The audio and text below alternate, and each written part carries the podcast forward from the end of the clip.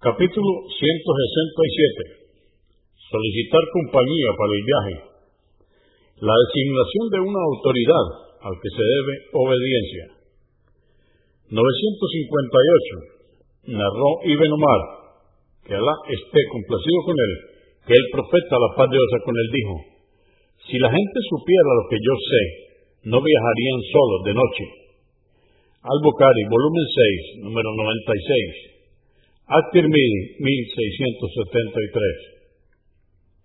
959.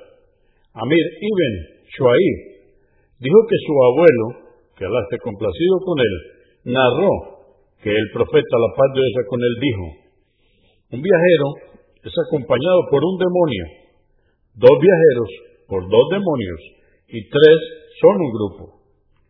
Abu Daud 2607, At-Tirmidhi 1674. 960.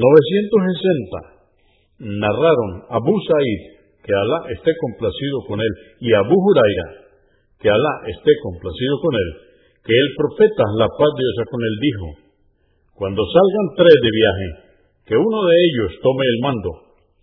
Abu Daud 2608. 961.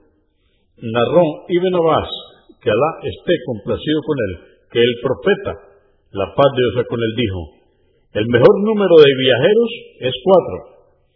Para una expedición, cuatrocientos. Para un ejército, cuatro mil. Y por cierto, que los que alcancen un número de doce mil no serán derrotados por ser pocos, es decir, por su número, sino que por otras causas.